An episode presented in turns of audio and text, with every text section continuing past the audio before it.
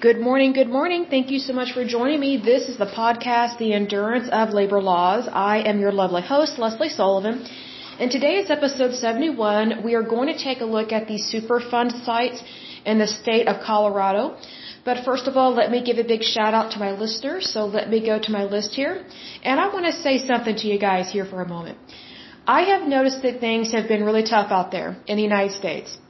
And particularly the lack of new cars on the roads because I guess there's a chip factory that was burned down and we're trying to get that built here in the United States. I have also heard that they're trying to build it in either Singapore or Vietnam or maybe Mexico and we need to have those chips here in I was going to say Oklahoma. I would love that, but we need to have our own supply of chips for our vehicles, those computer chips. We need to have that here in the United States. I think every country on the face of this earth should be as self-reliant as possible when it comes to things like this because when you have one product only coming out of one place, it, it, it creates catastrophe like this if ever something were to happen and we're seeing that here. Another thing I'm noticing across the United States is gas prices. You talk about shock. I mean, gas prices have gone up so much here in Oklahoma it, it's it's really affecting everyday life and it's affecting families, especially the middle class and the lower class. It's really squeezing their budget there, and also it is affecting anyone that works in the trucking industry, anyone that hauls things, because those gas prices directly impact their paychecks and it directly impacts their labor, because they are directly seeing the cost of fuel just skyrocket for no good reason. And I say no good reason because, for example, here in Oklahoma, we have the ability to drill. We have the ability to have our own oil and gas. And here's what people don't realize is that Tulsa, Oklahoma used to be the oil capital of the world way back in the day. Way back in the day. But because of rules, laws, and regulations by our federal government, and especially the current administration, unfortunately, they're, they're not really for Americans being self-reliant. They're not really for Americans having a good life. I don't know why. Because I do think there are Democrats that do care about people, but I think sometimes when they're so pro environment, they, they punish people. It's like what we've talked about in regards to the EPA. So I think we, we really need to lift up some prayers here because this is, I find this ridiculous that we know what works and what doesn't work. We know that not having our own fuel supply does not work. We need the Keystone pipeline. So if you're listening to this podcast, please share this with people. Please share this with people and let them know that we need to do more good here at home. We need to be able to take care of ourselves. And right now, people are struggling and we don't need to be struggling. And guess what? The federal government is not the answer. The federal government right now is the problem. They are causing a lot of problems here. And so we're seeing a lot of inflation. And so also this has affected the banking industry. This is another thing I want to talk to you guys about. So if you're going out there looking for a car, but you, you can't afford the new car price, see, because here's the thing. There's been inflation all across the board, but especially in the financial industry. And here's why. Because of that chip factory burning down, there are not as many vehicles available to buy except for used cars. That being as it is, people are buying more used cars now and at a way higher price. So car dealerships are price gouging people. A lot of them are, not all of them, but the, you know, it's basically the, the the seller's market right now. That's how it is in capitalism. That's just how it is. But this could have been avoided. If we had not made ourselves reliant uh, upon one country or one supplier of a chip or for fuel or whatever the case may be, that's just stupidity to not take care of ourselves like this. So unfortunately, because the chip factory burned down, there are so many new vehicles that are just sitting on the lot because they don't have that chip. And what some dealerships are doing, they are selling new vehicles to people at the retail right, or, sorry, at the retail price, excuse me. They're not even taking off any rebates because there are no rebates available. Because they know they can make a lot of money off of people right now. So, now what they're doing, if they are selling a new car to someone, they're not having that chip in there. So now the person is driving around with a vehicle that's not even fully equipped. So for example, if something if something were to go wrong with your car, you're more than likely not going to be notified that, hey, there's an oil problem or your car is overheating because all that comes from your chip. It gets notified because we have made our vehicles way too computerized. Way too computerized. We've made them too dependent on one particular part. So now people, if they are buying a new vehicle, which I would not do that right now if it doesn't have that chip, now they're driving around with this chip on the promise that when the, when the manufacturer or when the car dealership gets those chips, you can bring your vehicle in and get the chip installed. Well, what if something has been going on with your engine this whole time? You know, the transmission, or maybe an oil leak, or a radiator problem. And now your engine is damaged. So, whose fault is that? It's not your fault, the consumer, because you were not made aware of it.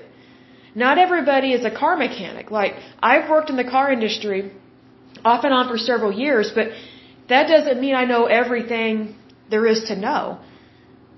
It, it's just, that's just not my specialty in terms of that. So I think it's one of those things, we need to really open our eyes to the problems that are going on in our country and we need to not get worked up about it. We need to not get upset and I know that's hard to do sometimes. I get frustrated with it myself, but I do know that prayer works and prayer is very effective. So I think we need to pray that we get the Keystone Pipeline opened up. We have more drilling that takes place within the United States and right off of our shores that are within our waters that we own as a country. And that we're not drilling for other countries and then having to import the fuel in and then pay them a tax. I don't think so. That's ridiculous. Because that's what's happening if ever we get fuel from another country, for example, OPEC or something. We're basically just letting ourselves be leased and fleeced, and that's wrong. We should never do that. We need to be self-reliant as much as possible. That's what a smart country does. So we need, we need to lift those things up. We also need to lift up that our government is not overspending on things it does not need to spend money on. Because that is creating inflation within our currency. We do not need that. We need interest rates to be low. Not just for people that have good credit, but for people that have bad credit. Because another thing that's going on right now, here's the thing, if you're, let's say you have bad credit, and you need to go purchase a vehicle, and let's say you don't have a lot of money to put down because things are tight, that's not a bad thing. That doesn't mean you have a character flaw. It's, it's just what happens in life. Sometimes we have money, sometimes we don't. It's just how it is. Let's say, for example, your credit isn't the best, but you don't qualify for a new car loan right now because new cars they're not taking off any rebates. So instead of paying twenty to thirty thousand for a new vehicle, you're going to be paying forty to maybe sixty thousand for a new vehicle. So you you kind of have this mindset that hey, I need a new vehicle because you do because new vehicles are more reliable. However, because of your bad credit, you can't get a new vehicle. However, if things were going great in this country and if we did not have inflation, you would be able to qualify for a loan even with semi bad credit because they would know that, hey, things are good right now in our country, we, we can take on more risk. Well, when things happen in terms of inflation and instability within your country, lenders are less likely to lend money to people with less than perfect credit. Which I don't know anyone that has perfect credit right now. Because the people that need help purchasing things are people that don't have good credit. Well, here's the thing that sucks. So say, for example, your credit isn't so good, or maybe it's in the tank. Maybe you have poor or bad credit. Well, guess what? You cannot even qualify for a good loan from your financial institution. More than likely, your bank will not will not give you a loan, even though you've been doing business with them for years. But when the chips are down, they're not there for you. That's because a lot of these banks are running scared and they're not taking care of the people that have their monies deposited within their financial institution. It's kind of like a slap in the face to the consumer.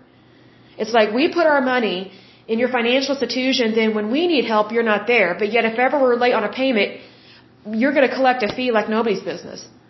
And because they have access to your bank account, your savings account, they can just draft that money directly out of your account and not even negotiate with you, and not even say, hey, what's going on? You know, it's two days before your payment is due. I noticed that, you, you know, usually you pay early. It, you know, do we need to do something here to help you buffer this? But they don't do that. So, let's say, for example, your credit is bad. You can't get a new car loan. So you can't afford a new car because the prices are horrible. You can't get a new car loan because financial institutions um, are snobs in situations like this, and they're jerks. That's unfortunate, but they only want people that have amazing credit, which is rare right now. So then you have to go to these other people that they're they're not necessarily shady, but they do provide a service. But they're they are lenders that are not through a a bank or a credit union. They're just maybe a small mom and pop shop, and you know they give loans to people. But guess what's going to happen? You're going to have an interest rate that's 12 to 25 percent. That is insane. But people, when they need a car, Sometimes they're being forced to do that. They are forced into loans in situations they would not ordinarily do, and they are taking on more risk. See, here's the thing what people don't realize is that whenever someone is taking out a loan, it's not just about the lender. It's, you know, it's, it takes two to tango on this. And if anything, I'm more on the side of the consumer because they're the ones that get shamed and blamed and punished financially if things don't go right. It's not the bank. All the bank has to do is show up and confiscate your property. You know, and then they, they don't even give you your money back. Which I think is shady, because I think if you put money down on something and they come and take it away from you, I think they should give you some money back. That's my personal opinion, because here's the thing. You paid into something that you don't even get to keep. That's what sucks about a lot of these loans. You know, yes, you're borrowing someone's money and they should pay interest rate on that. Because you are borrowing someone's money, but here's the thing. People that have less money cannot afford a higher interest rate. People who have more money can afford a higher interest rate, but people who have more money typically have better credit. So then they're not dinged with all this financial risk and all, and all this financial cost because basically the playing field is not even and it's wrong. And so what happens is people that don't make a lot of money or do not have good credit, or maybe they have bad credit, it's almost like they are stuck in this repetitive revolving door of hell, of misery in terms of their finances, and they risk losing everything. Whereas when people already own things, they, you know, they don't, they don't have a loan on their house, they don't have a loan on their vehicle, what do they have to lose? Not much. Why? Because they've already paid it off, or maybe they paid for it in full. God bless them, that's wonderful. That's, that's great. I'm not dissing that, I'm not dissing anything. I'm just saying that when you're taking out a loan, the playing field's not even. And I think that's very unfortunate because I think that if we really want to help people, we need to help them get into good vehicles and good houses. And we need to make it affordable. I'm sorry, 12 to 25% interest rate? That's insane.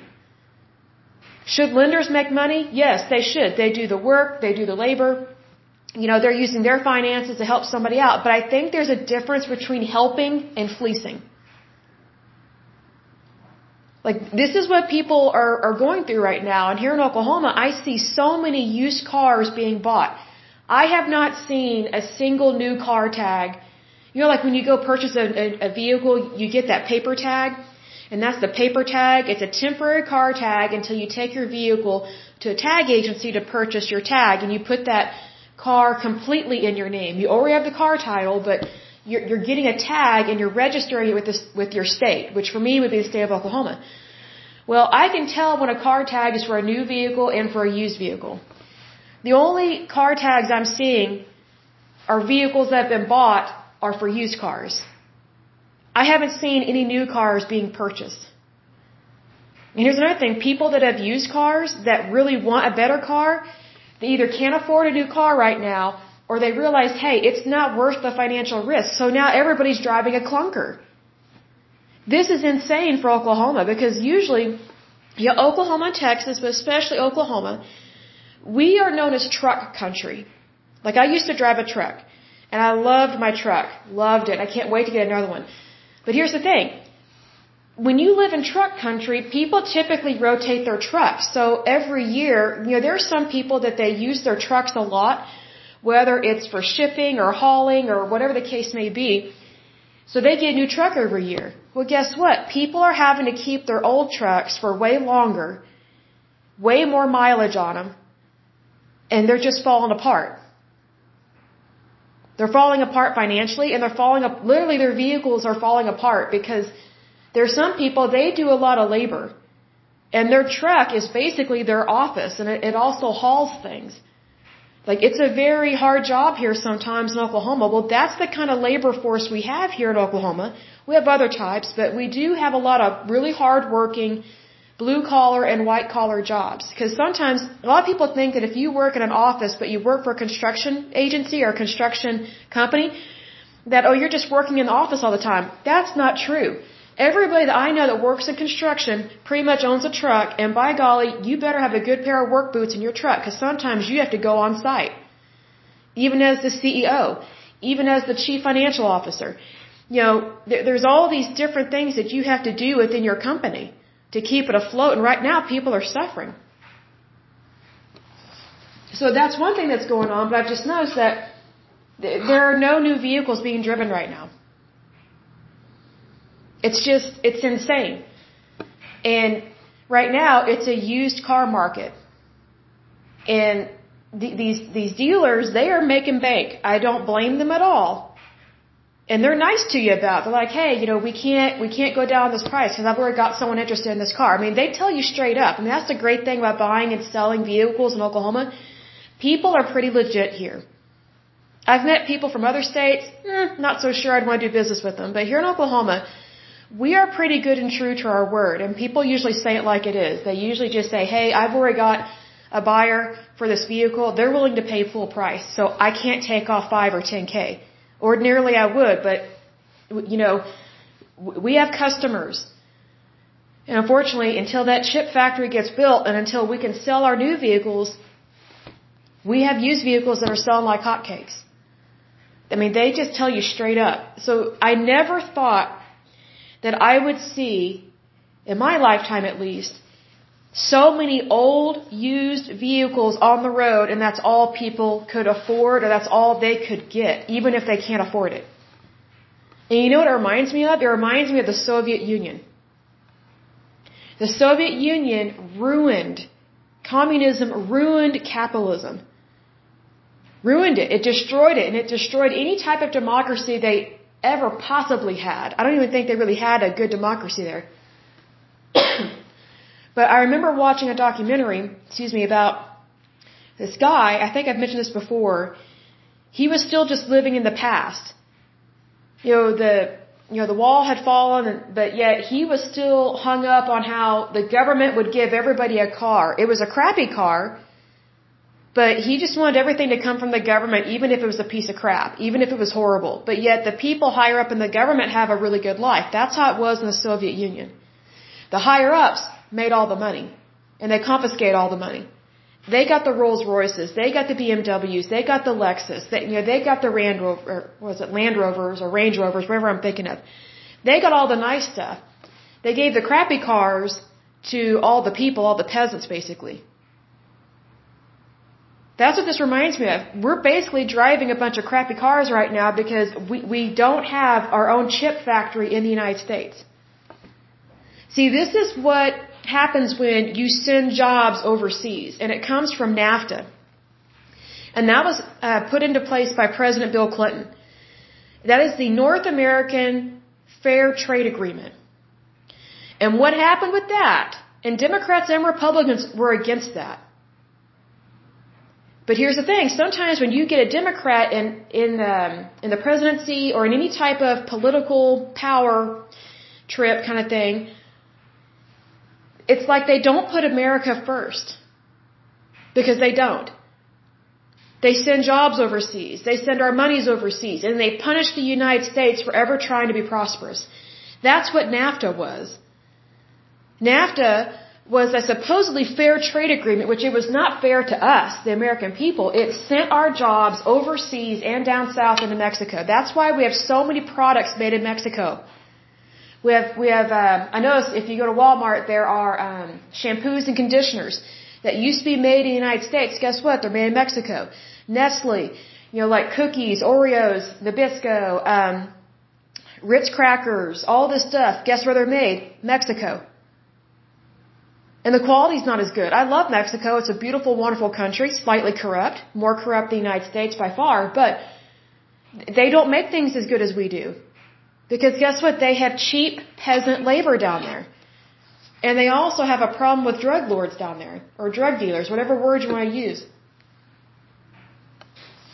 Should we really be sending our jobs and our money to other countries that don't even really respect their own people? And they have a lot of crime and a lot of corruption. No, we should not. We need to keep things here in the United States. But that's what NAFTA did. It's a supposedly fair trade agreement. Well, guess what's happening now? Now we have a presidency, an administration that is so pro environmental, like to the extreme, that now we're making these alliances almost like NAFTA with countries over in Europe. And all it does is it punishes the United States for having fossil fuels. It punishes us for having mines. It basically punishes us for using our own natural resources. Who is anyone to punish the United States? Give me a break here. Like, we're number one. We're top dog. We should not be bowing to anybody. It's ridiculous. Should we be good stewards? Yes. But being a good steward of your own country doesn't mean that you punish your people. It doesn't mean that you make it more difficult for them to live their everyday life, which is what is happening right now. With inflation, the chip factory being burnt down, the uh, Keystone Pipeline not being built, we're not getting our own fuel. Like, we really need to focus on America first. America should be our number one goal with this. Because we're the ones that are, that are taking care of America. We the people. So this country that we have, it's not just any country, it's our country. And right now, people are really suffering. So I just wanted to mention all that because I noticed that there were a lot of things going on that it's frustrating out there, and I get it. I mean, I see the gas prices, and I'm like, you know what? The more the gas prices go up, the less I travel. The less I go out and spend money. The less I go out with friends or family. I mean, it's just, sorry, I'm not going to waste my money on, on a pointless endeavor. Like, why should I pay over three, five, or four gallons, you know, per gallon why why should I pay that much money per gallon? That makes no sense. I remember when gas was under a dollar here in Oklahoma. And now we're really suffering because of this. So, FYI, if you are for all this crazy environmental stuff, you are punishing your neighbor. You're punishing hardworking Americans that work in so many different industries. You know, not everybody's a bureaucrat. And guess what? Most bureaucrats don't really care about people. They, they don't want you to have what they have. That's just, that's just the nature of being a bureaucrat. That's just how it is. But here's the thing. When you have true freedom and true democracy all across the board, it limits the power that a bureaucrat has. But when you don't have that true freedom and you don't have true democracy, you allow certain people to get in the power that should not be into power. And it's usually not necessarily within the presidency because we have the electoral college, so we don't have a whole lot of corruption there. What I'm talking about is all these other positions below the presidency. All these people that we can't even think of their name. Or we don't even know that that position exists. Those are the people you need to be concerned about because those are the ones who are doing things behind the scenes. Those are the ones who are really calling the shot. That's just how it is with things like this. That's why it's so important to know who you have in charge and can you really trust them with your with the future of your country and with basically the banking industry and with our natural resources and do they really care about America? Do they care about the American people? Because right now, I don't think very many people are feeling cared about. They're feeling punished just for getting up and going to their job. And yet having to pay all that money at the pump. That is very frustrating. So I get it. So I'm going to lift up a prayer here. Heavenly Father, I lift up the United States and I lift up, I lift up all my listeners here. And I lift up this current administration. I ask you to bless them. I ask you to give them guidance. I ask you to give them wisdom and help them out in any way possible because they need your help.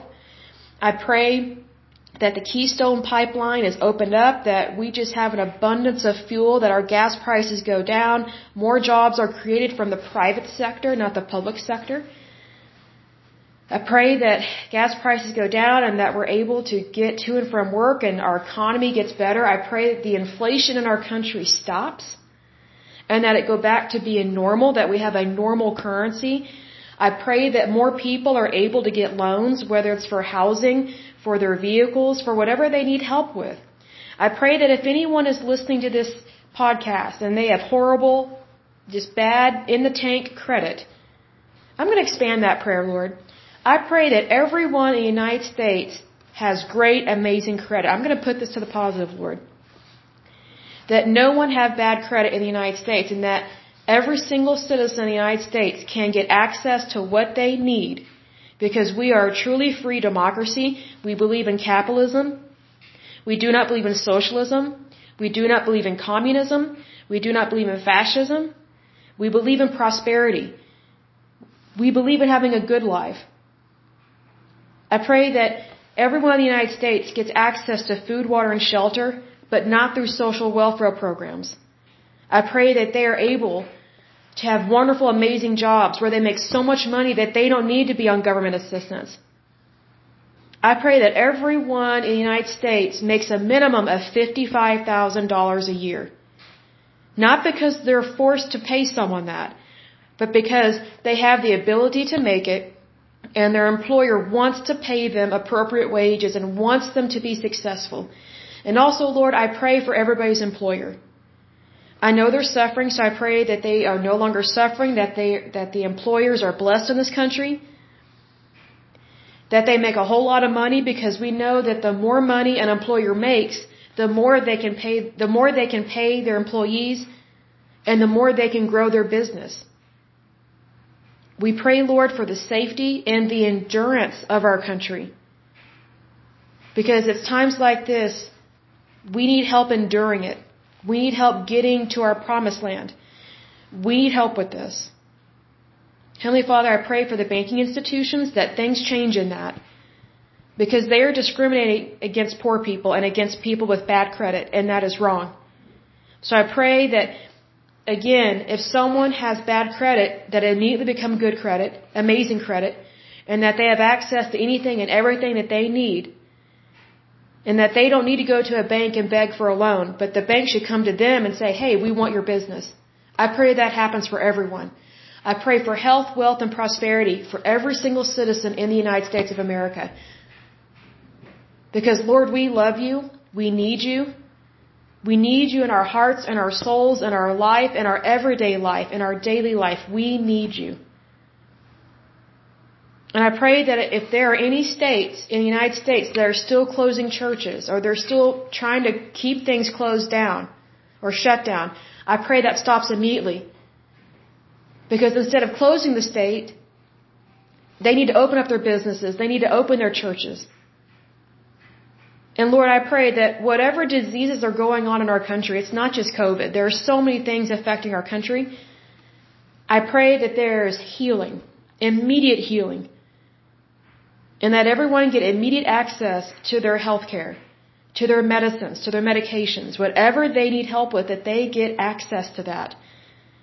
And that nothing interfere with their relationship between them and their doctor and getting the proper medical care so that they can be treated quickly and be cured quickly. Because we know, Heavenly Father, with you all things are possible. Whatever seems impossible for us is possible with you. We love you, Lord. We thank you. We praise you. We lift up your holy and mighty name. We know we would not be a country without you. We know that we are still the shining light on the hill for the rest of the world. Help us to be a good example. Help us to be a better example of how to be a great, amazing country. Because that's who we are. We are a great, amazing country. Help us to continue to help people. Help us to, to get things done here on the home front first. I pray that no one is homeless. I pray that anyone that is in a homeless shelter, that they get immediate medical attention. If they have a mental issue, I pray, first of all, that that is healed immediately and that they get medication if they need it. And I pray that they get put in a really good job and they have a home to call their own. I pray that they get the immediate assistance that they need. And that they get back on their feet and that they no longer need any type of government assistance. Because we know that government assistance sometimes traps people. And that, that's, that's the catch 22. So Lord, we know there is no catch 22 with you. We know that you love us, you provide for us, and you take care of us. So again, I pray that everyone that is homeless, everyone that has lost their home, that they, that they be healed, restored, renewed, and everything be given back to them and then some. You know what, Lord, I'm going to lift up an even bigger prayer with this. I pray that if anyone has lost anything, whether it's been confiscated or stolen, or even legally been taken away from them, which I don't necessarily agree with. Like if they lose their house or a repo of a car, I pray that they get back everything and 25% interest. But that interest be put on the people that took it away from them. Because when people are hurt and they're down and out, they don't need more bad things to happen to them. They need more good people to help lift them up out of that pit. So I pray that if anything has been taken from somebody, from anyone, that it be returned at an interest rate of 25%. Because that to me is the right thing. Because people don't need to be shamed. They need to be helped. They need to be loved. They need to be lifted up. Heavenly Father, I lift all this up in this beautiful prayer. I love you, Lord. I love you so much, and I thank you for the opportunity to pray for the United States, to pray for anyone and everyone that needs help, because that's what we're here to do. We're here to help people. And I know that whoever is listening to this believes in prayer as well. And just like me, they can't wait to see great things come to pass because we know we see good and wonderful things happen every day and we know that when we focus on you, everything else falls into place because you lift us up out of that pit. So thank you, Heavenly Father. We love you. We praise you. We give you all the glory, all the honor, all the praise. Thank you, Lord. In Jesus' mighty name I pray, amen. I love to pray, folks, and that is a wonderful prayer to do. And I just felt like I needed, needed to say it because the more bad things I see, the more I pray. And the great thing about prayer is that it comforts the heart and it brings you joy. So that's always a blessing. But getting back to this podcast, I want to give a big shout out to my listeners here. So a big shout out to Virginia, British Columbia, Texas, Oklahoma, Pennsylvania. Hey Pennsylvania, how you doing? New York, New York, love you. So there's that, and then a big shout out to uh, United States and Canada, the countries that are listening. Awesome. So that is good. So let me go to oh, a little bit of housekeeping. I want to go over the Superfund sites that have been uh, completed and cleaned up in the state of Oklahoma. So there is progress that is always being made, so that's always good. So the first Superfund site that is cleaned up and good to go is the Compass Industries Avery Drive in Tulsa, Oklahoma. The problem with that one was soil contamination by waste aviation fuel, oily sludges, miscellaneous solvents, acids, caustics, bleaches, benzene, and PCBs from former industrial waste dumping in municipal landfill, counter to uh, permit and regulations. Let's see, this one was cleaned up and good to go as of July 18th, 2002, Gold Star, Oklahoma. The next one that's been cleaned up and good to go is the Double Eagle Refinery Company. That one is located in the county of Oklahoma. Let's see here. Oh, the previous one was in the county of Tulsa. So that's not the city, that's a county. Next one is the county of Oklahoma. Let's see, the problem with that one was soil and sludge contaminated by lead and soil and sediments contaminated by, I think that's xylene and ethyl benzene and TCE. That one was cleaned up and good to go as of August 21st, 2008. Gold Star, Oklahoma. The next one that is cleaned up and good to go is 4th Street. It's abandoned refinery. That one was located in the county of Oklahoma. The problem with that one was sludge contaminated by lead and chrysene and soil and sediment contaminated by, I think that's phenanthrene and I think that's naphthalene. My apologies for mispronouncing these words, where I'm not a chemist. Let's see here. So that one was cleaned up and good to go as of August 21st, 2008. So Gold Star, Oklahoma. The next one that is cleaned up and good to go is Sand Springs Petrochemical Complex, that one was located in the county of Tulsa. The problem with that one was soil, sludge, concrete, and debris contaminated by base neutral acids, metals, PAHs, and VOCs. That one was cleaned up and good to go as of March 17th, 2000. Gold Star, Oklahoma. The next one that is cleaned up and good to go is 10th Street Dump and Junkyard. That one was located in the county of Oklahoma. The problem with that one was PCB contamination by soil from former salvage yard, junkyard, and landfill operations. That one was cleaned up and good to go as of November 21st, 2000. So Gold Star, Oklahoma.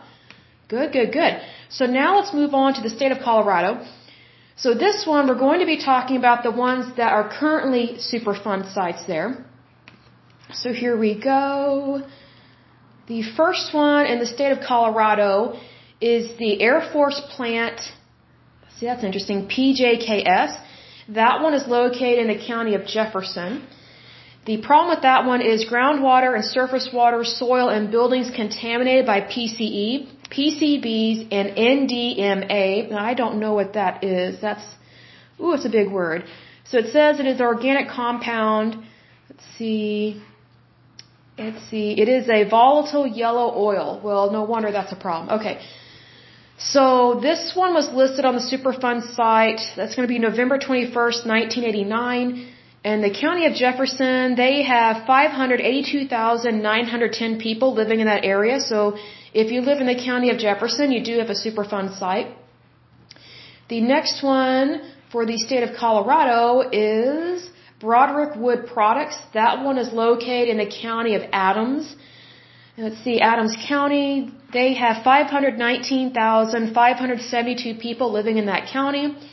The problem with this Superfund site is soil, surface water, and groundwater contamination by PAHs, PCP, byproducts, dioxins, and furans, sludge, liquid waste from a former wood treatment plant.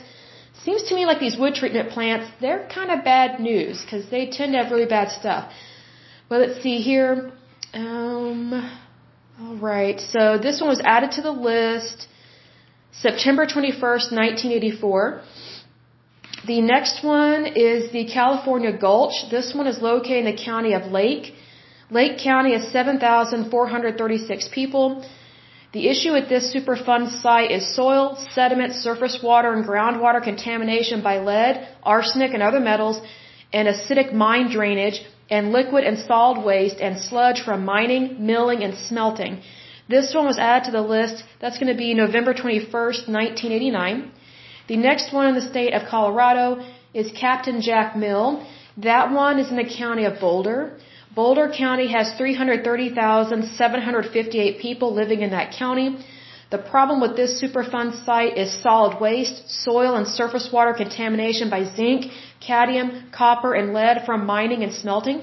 This one was added to the Superfund list. That's going to be, excuse me, got a dry throat.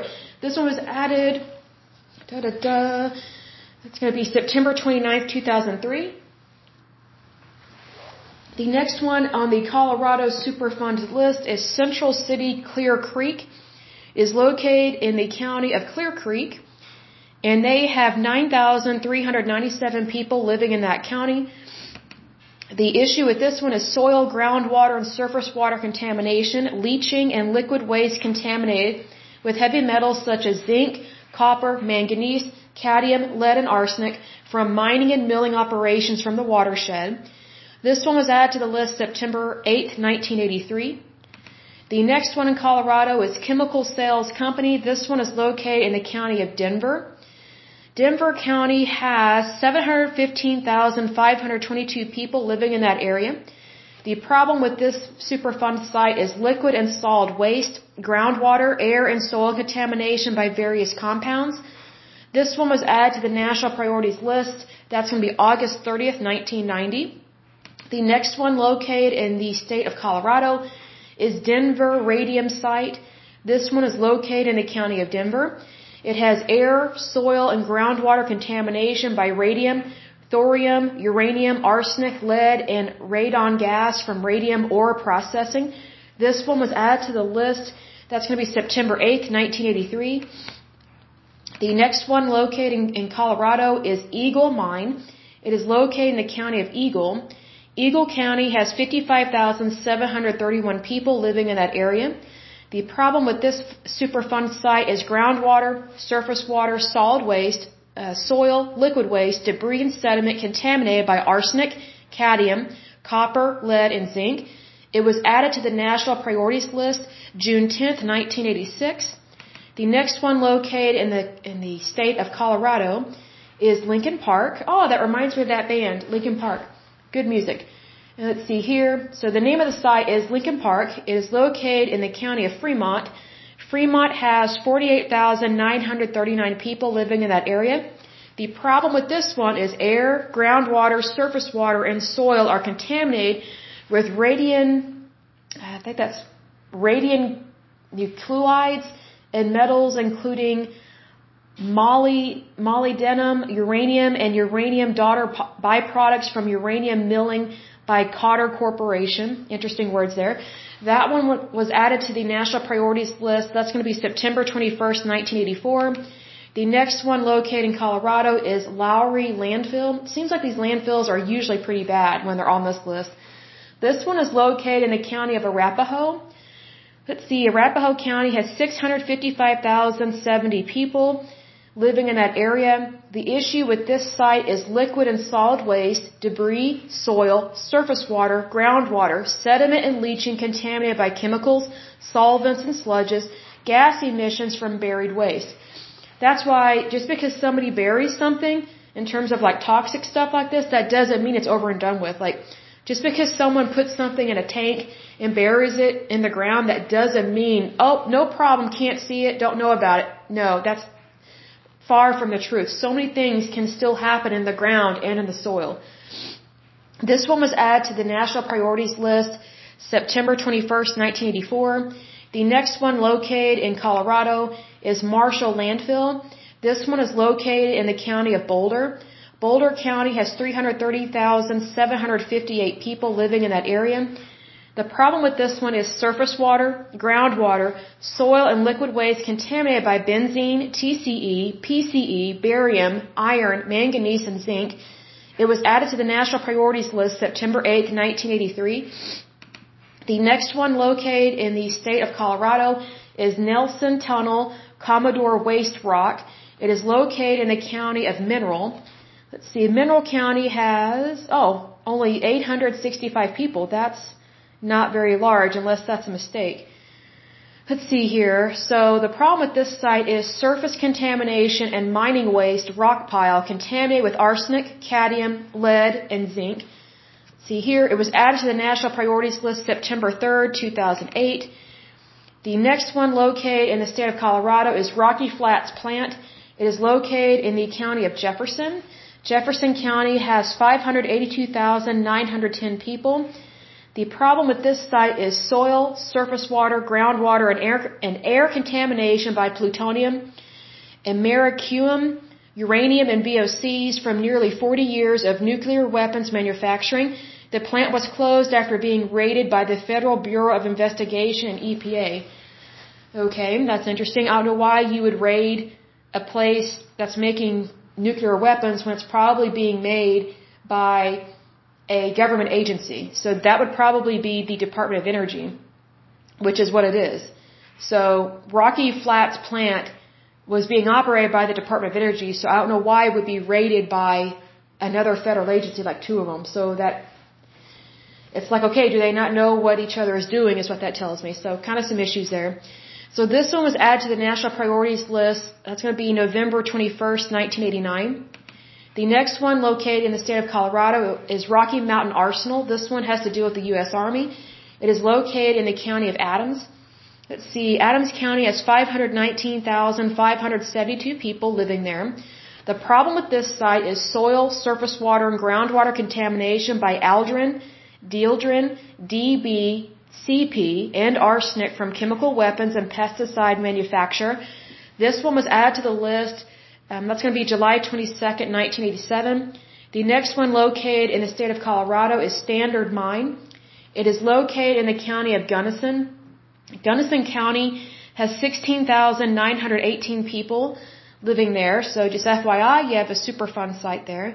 Let's see, the problem with this one is groundwater, or sorry, surface water, groundwater, and soil contamination by arsenic, lead, zinc, cadmium, copper, chromium, and manganese from an isolated former mine at 11,000 feet uh, altitude. So interesting there. It was added to the list. That's going to be September 14th, 2005. The next one located in the state of Colorado is Summitville Mine. It is located in the county of Rio Grande. Rio Grande has 11,539 people living there. The problem with this site is surface water, groundwater, and soil contamination by copper, cadmium, manganese, zinc, lead, nickel, aluminum, or aluminum, and iron leaching into the Alamosa River system from an isolated former mine at 12,500 feet altitude. The next one, or sorry, excuse me, that one was added to the list May 31st, 1994. The next one located in the state of Colorado is Uravan Uranium Project Union Carbide Corporation. This one is located in the county of Montrose. Montrose has 42,679 people living there. The problem with this one is air, groundwater, surface water, soil and sediment contamination, and solid waste and debris contaminated with raffinates, raffinate crystals, lead, arsenic, cadmium, and vanadium, and a radium recovery plant in uranium and vanadium processing. This one was added to the list June 10, 1986. And the last one located in the state of Colorado is Vasquez Boulevard and Interstate 70. It is located in the county of Denver. The problem with this one is lead and arsenic contamination of soil from metal smelting and or lawn care products. I'm not surprised by that. The things that people spray on their lawns. Let's see here. This one was added to the list. That's going to be July 22nd, 1999. So that is it for the state of Colorado. We made it through quite a bit and we talked about some other issues as well.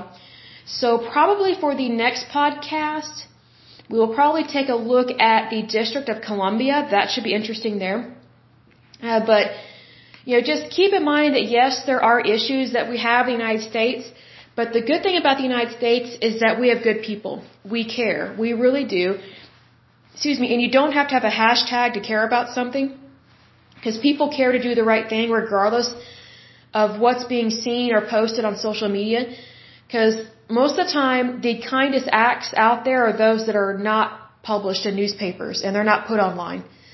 So th- there there are a lot of good people out there. They do a lot of good work without ever getting noticed, without ever getting recognition, and they should get recognition. They should be noticed for the good work that they do.